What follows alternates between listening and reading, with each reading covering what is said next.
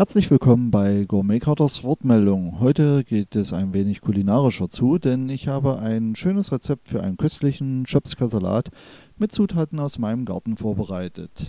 Denn ich habe schon vor vielen, vielen Jahren im internationalen Jugendlager in Primorskon in Bulgarien einen richtig leckeren Salat gegessen, der mich danach noch viele Jahre beschäftigen sollte.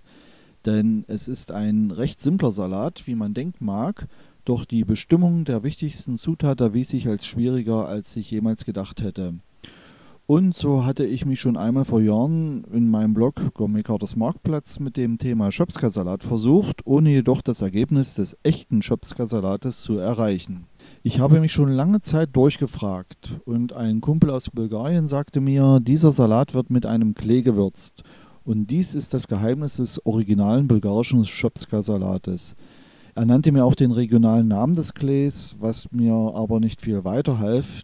Den lateinischen Namen des Klees kannte er nicht und auch nicht den deutschen Namen. Er hatte mir aber eine Gewürzmischung besorgt, die leider inzwischen lange verbraucht ist. Also ging meine Suche weiter, bis ich durch Zufall auf diesen besonderen Klee gestoßen bin. Denn ich habe in meinem Pfunnegarten zwischen meinen vielen Kräutern den intensiven Schabsiegerklee angebaut – und als ich damit meinen Salat gewürzt habe, Heureka, das war das Geheimnis. Und plötzlich kamen richtig Erinnerungen an die damalige Zeit hoch. Schabsiger Klee ist allgemein eher unbekannt. Er wird auch Ziegerklee, Ziegerkraut, Brotklee oder Käseklee genannt. In der Schweiz und Südtirol ist er allerdings ein Hit. Schabsiger Klee wird getrocknet und gemahlen verwendet und gibt dem Schweizer Schabsiger Käse sein typisches Aroma. Er erinnert geschmacklich an Boxhornklee und Liebstöckel, ist jedoch deutlich milder und durch diese beiden nicht ersetzbar. Schabsiger Klee hat eine wunderschöne grüne Farbe und ist frisch würzig, aber eben auch einzigartig. Und ich verwende ihn auch in meiner Hüttenbrot-Salzmischung. Und das Schöne daran ist, alle Zutaten kann ich gerade frisch in meinem Garten ernten. Man kann sie sich aber auch ganz einfach im Supermarkt besorgen. Und deshalb möchte ich an dieser Stelle noch einmal das Rezept für diesen typisch bulgarischen Schopska-Salat aufschreiben. Keine Angst, man muss nicht kochen können. Los geht es.